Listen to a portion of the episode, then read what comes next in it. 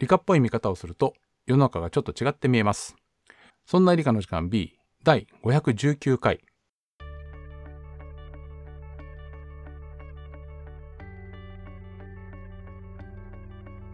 そんな理科の時間 B お送りいたしますのは吉安とまさとです。よろしくお願いします。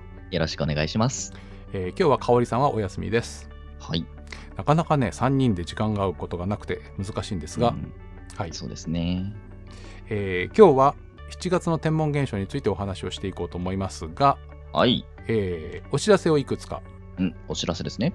オトバンクというサービスではいもこの番組は配信しておりまして、うんそちらで聞いてる方にお知らせですうん。オーディオブックってやつですね。あオーディオブックってやつです、オーディオブックで聞いてる方はえっ、とこの聞き放題ポッドキャストは100回が一塊でそれを超えたらボリュームっていうのが変わるっていう、うんうん。こう制約があって、うん次回から、えーオトバンクのオーディオブックで、えーそんな理科の時間を聞いていただくときには、えーボリューム3になります。うんうん。はい。ボリューム2が100回分溜まっちゃうんで。はい。はい。ということで、えーボリューム3を探してください。よろしくお願いします。よろしくお願いします。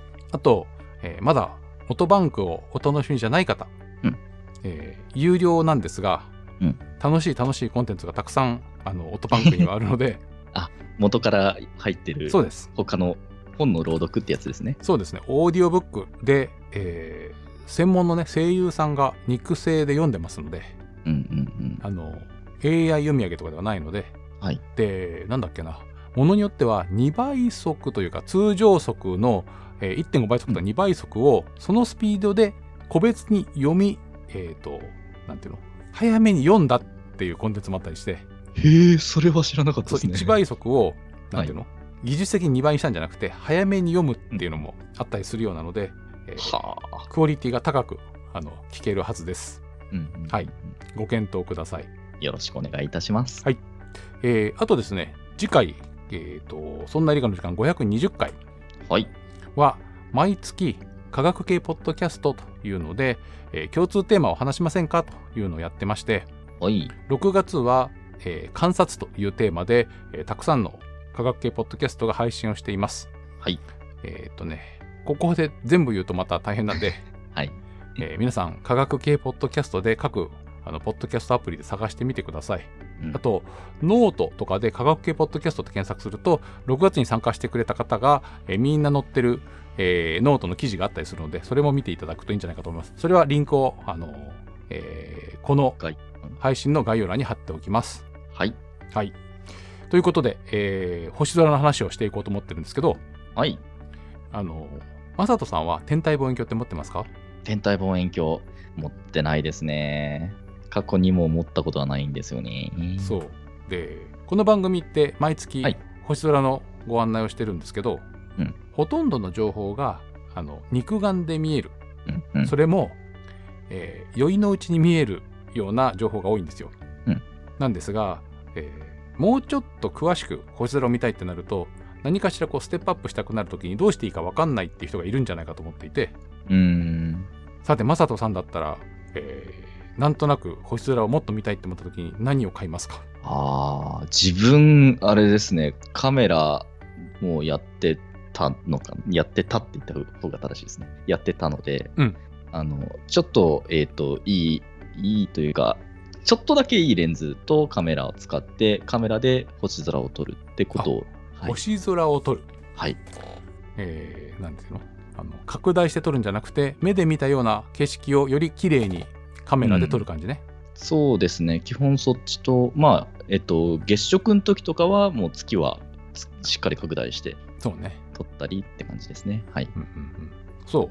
あの三脚とね最近のデジカメとレンズ交換式のタイプのデジカメがあると、まあまあ綺麗に星空写真は撮れるんですがはい。ただ都会だとねなかなか難しいんですよね。そうですね。そもそもあの暗い星が見えないんで、うん、周りが明るすぎてそう埋もれちゃう明るく撮るとってことですねえー星空の、えーみんなが暗いって思ってるところが明るく見えちゃうんでうん。難しいですね、難しいですね。でついついね天体望遠鏡を買おうかって思うじゃないですかおはい。なんたって天体望遠鏡って まさにそのためにありますって名前ですもんね。そうなんか見えないものを見ようとして望遠鏡を覗き込む人がいるんじゃないかと思うんですけど、午前2時とかに。はい。そうそうそう。でも、はい。どんな望遠鏡を買っていいかわからない人が多いっていうのもあって、うーん。これね、双眼鏡とか望遠鏡はたまにね、まあ粗悪品って言ったら変ですけど、ああの、スペックが良さそうだけど、よく見えないやつがたまに売ってたりするんで、あ。なのでちょっとだけ、あの、裸眼で見る星ステップアップの話をしましょうと思って、はい。そうですね。確かに考えたことないですけども、実際、なんでしょう。実際探して買おうと思った時って、あのスペックとか出されたところで、この数値何なのみたいな感じで、何を考えればいいかわからないって状態になりそうだなって気ありまはします。すよね。うん。で、私のおすすめは、はいえーと2つあって、1つが、はえーお手頃価格天体望遠鏡。うんうん。要は、買っちゃったけど、結局ちょろっと見てし、その後見てないなみたいな、になっても、損しないくらいの天体望遠鏡を買うっていうのが1つ目。うんうんうん。で、もう1つが、えっ、と、双眼鏡で見てみるっていうのがもう1つ。はい。で、天体望遠鏡の初心者向け。はいこれがなかなか難しいんだよね。うーん、そうなんですね。まずですね、はい高い天体望遠鏡は何ができるかって話をすると、はい高い天体望遠鏡は暗いものが、えー見えます。肉眼では全く見えなかったようなものが見えます。あとは、えー星を勝手に追っかけてくれます。おおはい。ですが、えー安い望遠鏡は、うんえー望遠鏡を自分で動かして天体を追っかけます。うん。探すっていう行為が必要になるわけあですね。探すのもそうなんですけど探した後、望遠鏡の真ん中に持ってきても倍率が高いとどんどん出てっちゃうんですよ。天体は動くので、そうってことですね。えーと月1個分5分で動いちゃうんでうーん。というのがあるんですが自動追尾は高いので、うんえー、と個人的には、えー、とああともう一個口径って言って望遠鏡の直径があります。はいこれがでかいと暗い天体まで見えます。うんえーとね、初心者であれば、えー80ミリから100ミリもしかしたら130ミリぐらいまであるんですけど、うん。うん。まあ、8センチから13センチうんというのがおすすめと書いてありますがはい。そこそこ高いです。そうなんですね。はいなので本当に初心者向けには、えっとはい5センチとか6センチでうん1万円ぐらいしかしないやつとかがあります。はい、そういうのを買って見てみて、うん自分が天体望遠鏡に向いてるかどうかっていうのを確かめてもいいんじゃないかと思います。そうですね。はいえいくつかパターンあるんですけど、はいえーっとねラプトル50っていうのが1万3900円。ラプトル50。はい。アマゾンとかでも売ってるはずです。うん。2万円以下。そうですね。ラプトル50が1万3900円、ラプトル60が2万3800円。2万3800うんうんうん。これは5センチとか6センチです。で、えー、ともうちょっと安いやつだと、えっ、とね、国立天文台の組み立て式天体望遠鏡っていうのがあります。ああ、聞いたことある。で、これは、はまあ、プラスチックでパチパチ作るんですけど、そ その作る感じのタイミングも楽しそうですね。これがね、えっ、と、いくらだっけな、えっ、と、国立天文台望遠鏡キット、えー本体だけだとそんな高くないはずなんですよ。えっ、と、5280円。これはビクセンオンラインというので売ってます。これ三脚がついていません。ななの、で、カメラ用の三脚とかに載せて使えます。うんうんこれはね、えっ、と、口径、要は、あのレンズの大きさが50ミリ、5センチね。うんうんっていうやつです。で、じゃあこれで何が見えるのかって話をすると、はいまず、えー月が眩しいぐらいの明るさで見えます。おお素晴らしい。あとは、えーと木星とか土星とか金星とかがうんうん。面積がある星として見えます。うーん。他の恒星はね。はい。点なんですけど、うんうん。惑星は面で見えます。ですが、はいえー皆さんが思い浮かべている木星のしましまとかうん。土星の輪っかとかあ火星も面積見えますね。うんうん。えー火星の運河っぽい、しえーと模様とかうんが見えるわけではありませんうーん。が、えーいろいろ調子がいいとはい。木星に島があるかもなとか、土星には、えー、と出っ張りがあって少なくとも他の、えー惑星と違って、えーとうがあるうん。とかあの両方に線が突き出してるぐらいは分かります。うん。あと金星が満ち欠けするのも分かります、おお、す素晴らしい。はい、あとは、えー、と星団と呼ばれてるやつの中のいくつかは、えー星の細かいのがポチポチ見えます。うん。でもっともっとくっきりと、はいえー高倍率で見たいってなったら新しいというか高いのを買わないといけないんですけどうん。うん。そうするともう一つ高い、うんえーさっき言った10センチ前後のうん。うん。やつになってでえっ、とねスマホとかで写真が撮れるかはちょっと確かめてみてくださいあのうんカメラをしっかりつなぐのはなかなか大変なんですけど、えー3万円とか5万円とかするものをやってくるとだんだんカメラとかねスマホとかが撮りやすくなってくるんで、えー、うんあとね、えー天体望遠鏡は対物レンズっていうのと接眼レンズっていうのははい別々で揃えたりすることがあるので、そうすると、ん。アイピースという名前でも呼ばれるんですけど、接眼レンズを交換すると倍率が変えられたりします。うん。うん。うん。うん。で、理屈ではね、何百倍にもできるんですけど、はい。レンズの口径が小さいと、えー倍率を上げてもぼんやりとしたあの像しか見えないというのがあるので、うん。で、えーなんとか銀河みたいなものが、あのー細かくしっかり見えるとかっていうのは、このくらいの望遠鏡では見えません。ただね、ほうき星みたいなやつは、目で見てもほとんどわからないけど、えーこのくらいの望遠鏡でも見えるものが結構あります。ほうき星のそのほ本体自体の、とか、少しもやもやした尻尾とかね。うん、えっ、とね、ガリレオ・ガリレイが覗いた望遠鏡の口径が4センチです。おお4センチなんですね。はい。あ、だから、えっ、と、木星の衛星が見えます。うんうんうん、ガリレオ衛星っていう。確かに4つくらい名前ついてますもんね。はい。で、えっ、と、双眼鏡も実はおすすめで、個人的には。はい双眼鏡は天体望遠鏡ほど倍率が高くありません。うんうん、ですが、気軽です。お手軽です。うんなので双眼鏡で覗くと、今まで目で見ていた星よりもたくさんの星、要は暗い星まで見えます。うんあとは、えーいくつかの星の並びっていうのが、えーと目で見ているよりもたくさんの星が見えるので、うん。あのー並びが追っかけやすいとか。あとは、うん。目で見ても1個で見える、えー目で見ると1個でしか見えないんだけど双眼鏡とか拡大してみると2個に見えたりする二重星とかっていうのが見つけられるというのがあって、うん。あともう1個双眼鏡は天体じゃないものもあの旅行に行く時にも便利なので、はい。それはそれでおすすめです。確かに。はい、あのー私、中学校の頃アフリカに住んでましたけれども、うん。その時はやっぱ双眼鏡、昼間、そのサファリとか行く時は非常に役立ちましたね。はい、ということで、はいえー星を見るのに、はいえー肉眼の次のステップは、えー安い天体望遠鏡や、えーうん双眼鏡をご検討いただいたらいかがでしょうかというのと、うんはい。えーそう簡単にあの雑誌とかに載ってるような綺麗なあのうん星が見えるわけではないので、うんそこは期待せずに、えー買ってみるのがいいんじゃないかと思います。はい。はい。ということで、えー本編では7月の天文現象の方をご紹介していこうと思います。よろしくお願いいたします。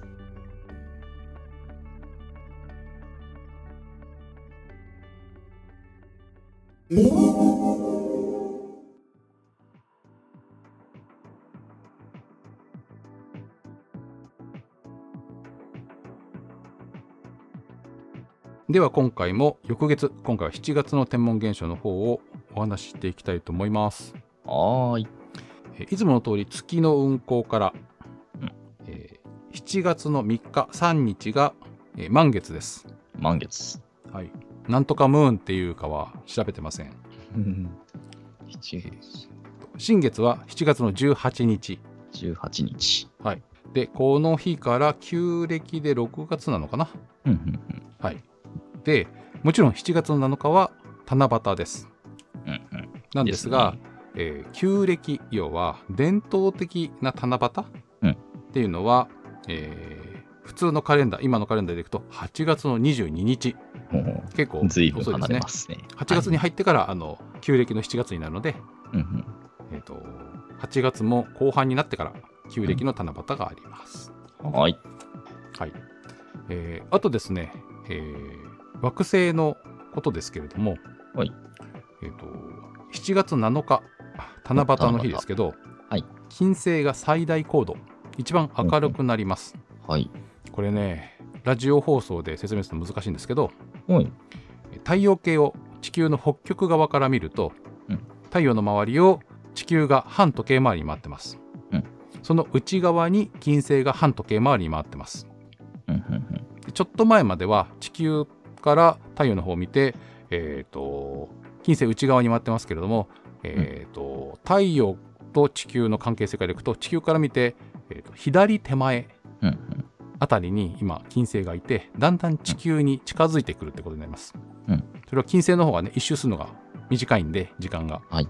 なので内側を追い抜いていく感じになって、えー地球から見て、えー金星が一番離れて見える太陽からね見かけの距離が多いのが、えー東方最大理覚って言ったんですけど、えーはいそこからだんだん今地球に近づいてきていてうんうん地球の真正面まで来ると,、えーと金星で太陽が照らす面は反対側になっちゃうから見えないでしょ、それに太陽の、ね。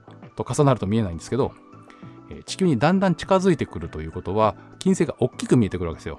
うんうん。サイズとしては。そうでサイズが大きくなりつつも、はいえー太陽が照らす面が見えにくくなってくるっていうバランスがありまして はい。なので、えー今回は7月の7日が、えー金星の最大高度ということになります。えー、っとねマイナス4.5等とかになってるんでおお、すごい。な。なので、えー、と昼間でも場所が分かれば望遠鏡とか双眼鏡を使えば見えるし一回見つかると肉眼でも分かるかもしれません。ということで金星はね、えーどんどんどんどん、えー太陽と地球のちょ、えーを結ぶ線の方に近づいてくるので7月は、えーとどんどんどんどん太陽に近づいてきて見えにくくなります。なので上旬はね、いいんですけれども下旬にかけて、えー太陽に近づいて、えー日が沈むとちょろっとだけ見えて消えていくというふうになりがちです。はい。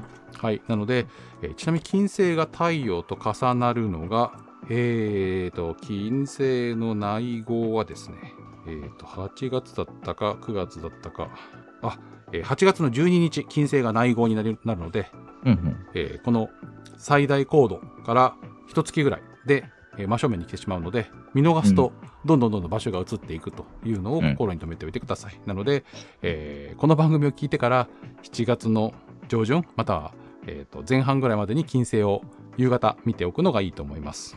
うんはい一番眩しそうな星が金星だろうということですね。なので一番星も金星ですね。はい。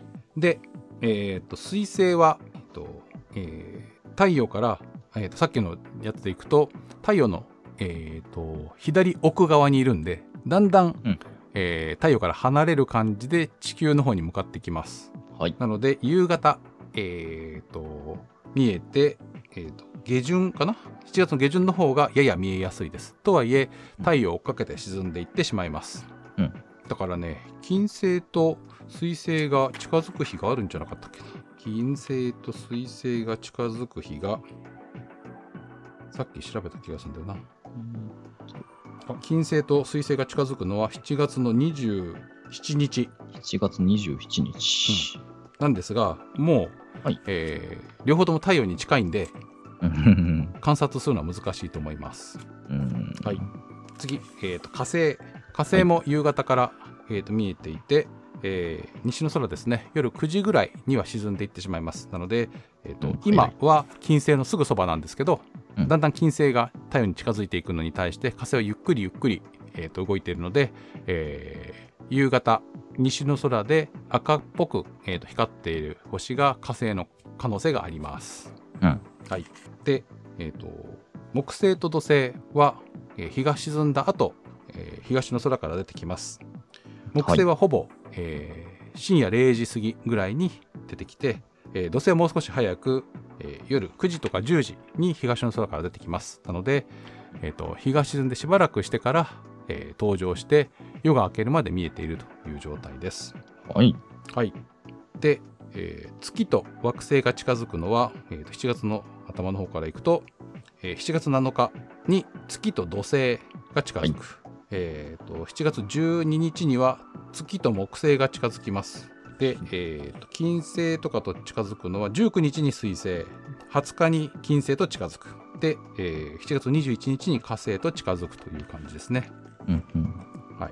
で、えっと、月と木星が7月の12日ぐらい、じゃあ12日の未明ですね。なので、12日、夜が明ける前、11日の夜から12日にかけて、えーうんとっても近く見えます。どのくらいだっけな、えっとね、12日の夜だと、えっと、2度ぐらいまで近づきます。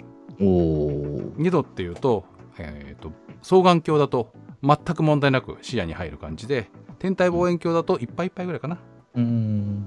でも、えー天体望遠鏡でも同じ視野に入るぐらいの近さです。はい。ただ、えーさっきも言った通り木星が出てくるのは、えー深夜0時過ぎですので あの夜更かししないと。未明から明け方に、えーと起きてられる方だけが、えー観察できるんじゃないかと思います。うん。はい。あとですね、えーそんなのが大体の話で、えー一応ですねはい7月の30日の深夜から31日にかけて、はい水亀座デルタ南流星群かな？っていうのがあります、えーどのくらい飛ぶかは分かりませんがあのこのくらいのね7月の終わりの時期からえー8月ぐらいまで、まあ、要は夏休みの期間内は1年の中で、まあまあ流れ星が多い時期だと思っていただいていいです、うん。8月になるとねペルセウス座流星群。とかもあるので、えー夏休みに入ったらですね、えー、と極大とかも気にせず晴れてる日に余裕があったら、えー、と夜空を眺めて流れ星を探してみるのがいいんじゃないかと思います。いいですね。はい、7月の30日から31日にかけて水亀座デルタ南流星群あとうん8月に入ると、えー8月の13日にペルセウス座流星群だから12日の夜からかな？うんうん。という感じになっているので、えー、と流れ星を探してみるといいんじゃないかと思います。はい。あとですね夜空の、えー星たちは夏の星座になっています。はい。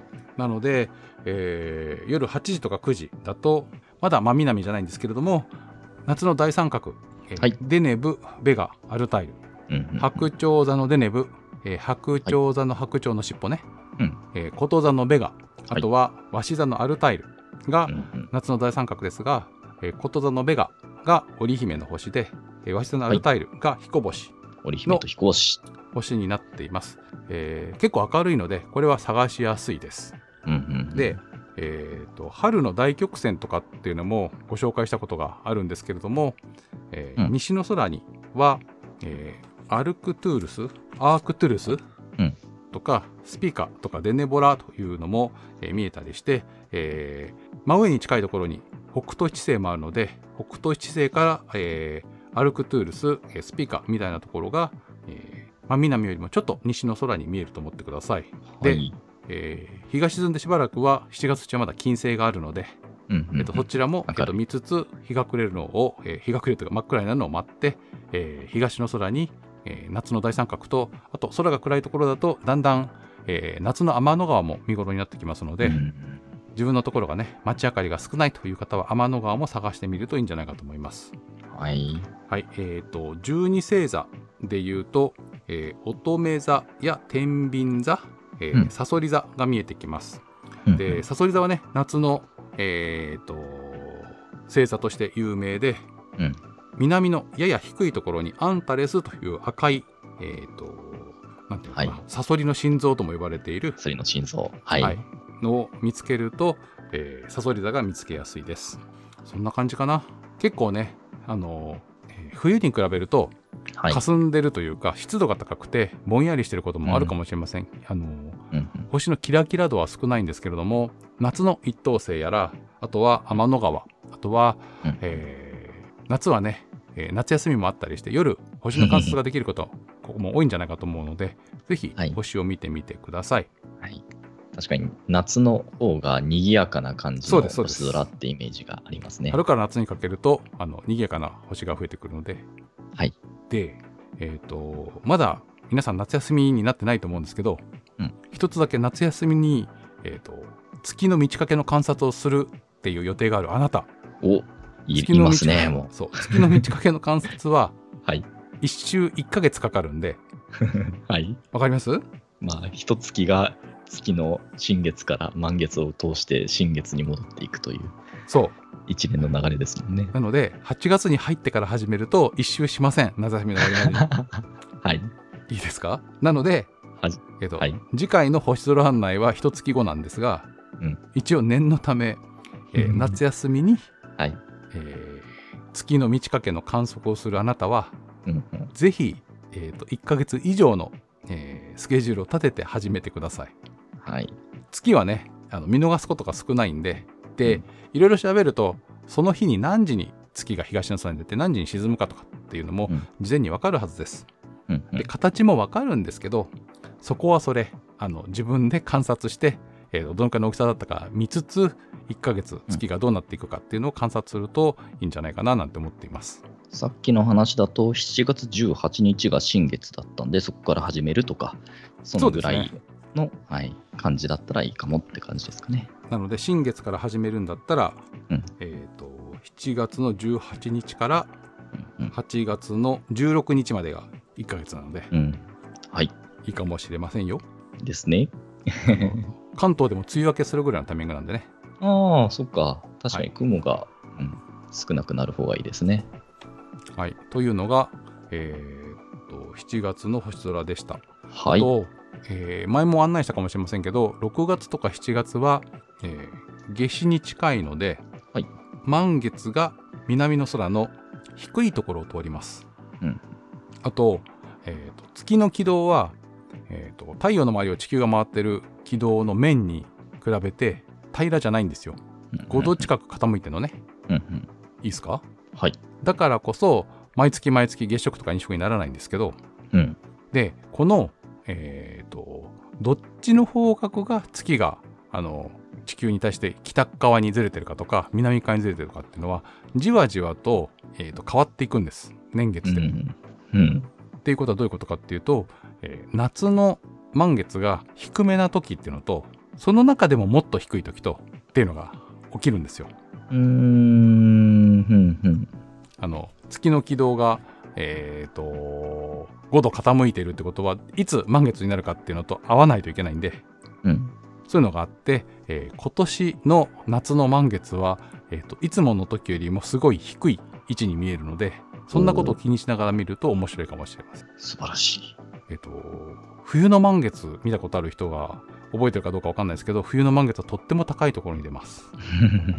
はい、なのでそんな感じでね、えー、と星を観察するだけでもいろいろ、えー観察のしどころがあるのでではいもし余裕がある方はぜひ、えー、と私の番組で今年は夏の満月が低いって言ってたけどそれって本当にそうなのかっていうのを調べてみるといろいろあのたくさんな情報が出てくると思うので調べてみてください。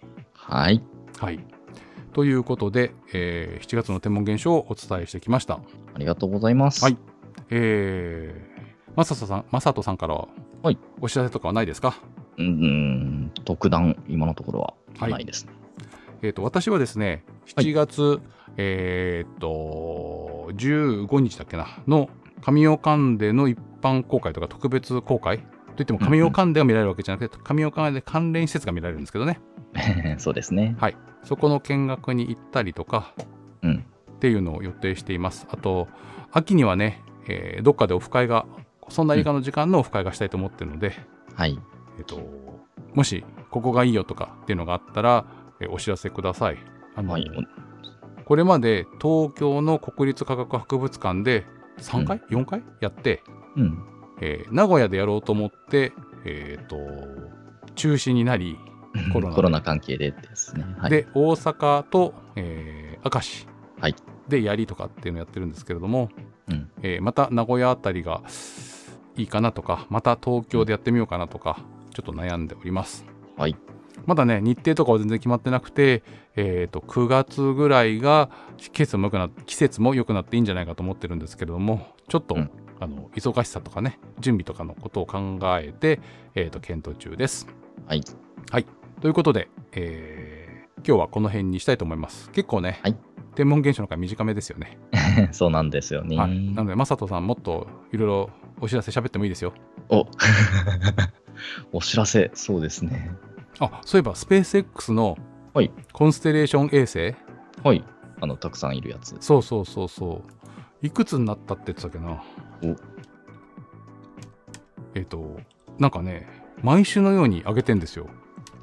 うん、めちゃくちゃ増えてるとは聞きますが。そう。だから、ニュースにもならなくなっちゃったのよ。コンステレーション衛星のニュースで、うん。えっ、とね、いつだっけな。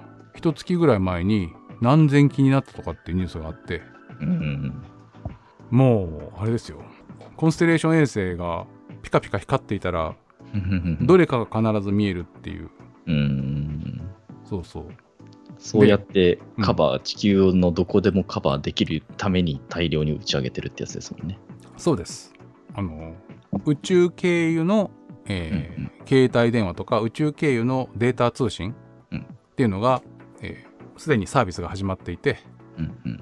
どれかというか複数の、えーと衛星がいつも見えるようになってるんで、うんそれと通信することで、えーネットワークが作れるっていうので、スペース X 社がやっている、えーネットワークサービスとかっていうのは、あのアンテナさえ立て、えーと空が見えるところでね、アンテナさえ立てられれば、どこでも高速インターネットが楽しめるっていうので、飛行機でもサポートし始めるところが、えー増えてきたんじゃないかな。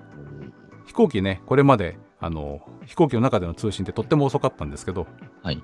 このスペース X とかのコンステレーション衛星へのリンクがうまくできると、えー飛行機の中でもとっても早くできるようになるんじゃないかな。確かに何でしたっけ？えっと、静止衛星までの距離まで遠いところに衛星飛ばしちゃうと、そこまでの光の通信の時間がかかっちゃうけど、コンステレーション衛星の場合だと、かなり地球のすぐそばを飛んでる形になるんで、その距離で通信がをしてるんで、早くできるみたいな話であすよね。そうそうそうあのスピードが速いのと、はい近いのであの電波の出力が小さくて済むんですよ。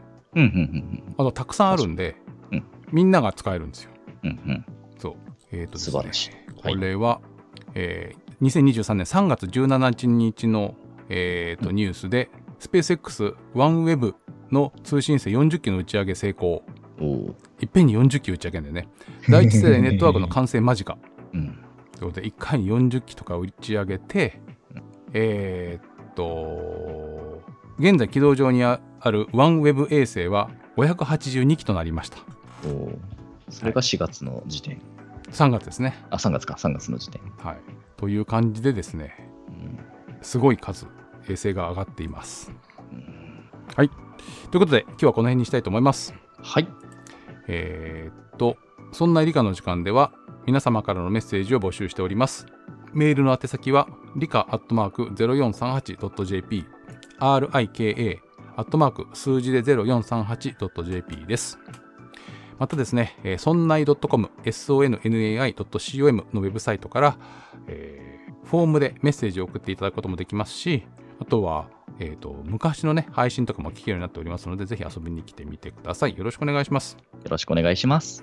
で、えーと、来週、次回は、えーと、科学系ポッドキャスト共通話題、えーとね、お題はデータなんですよ。データ？おーで、他にもたくさん科学系ポッドキャストの人たちがお話しするんで、うんうんどうやって被らないようにするかっていうところに悩みます。そうですね。はい。ということで、来週もお楽しみにしてください。はい。えーということで、そんな理科の時間第519回お送りいたしましたのは、吉安と、まさとでした。それでは皆さん、次回の配信でまたお会いしましょう。さようなら。また今度。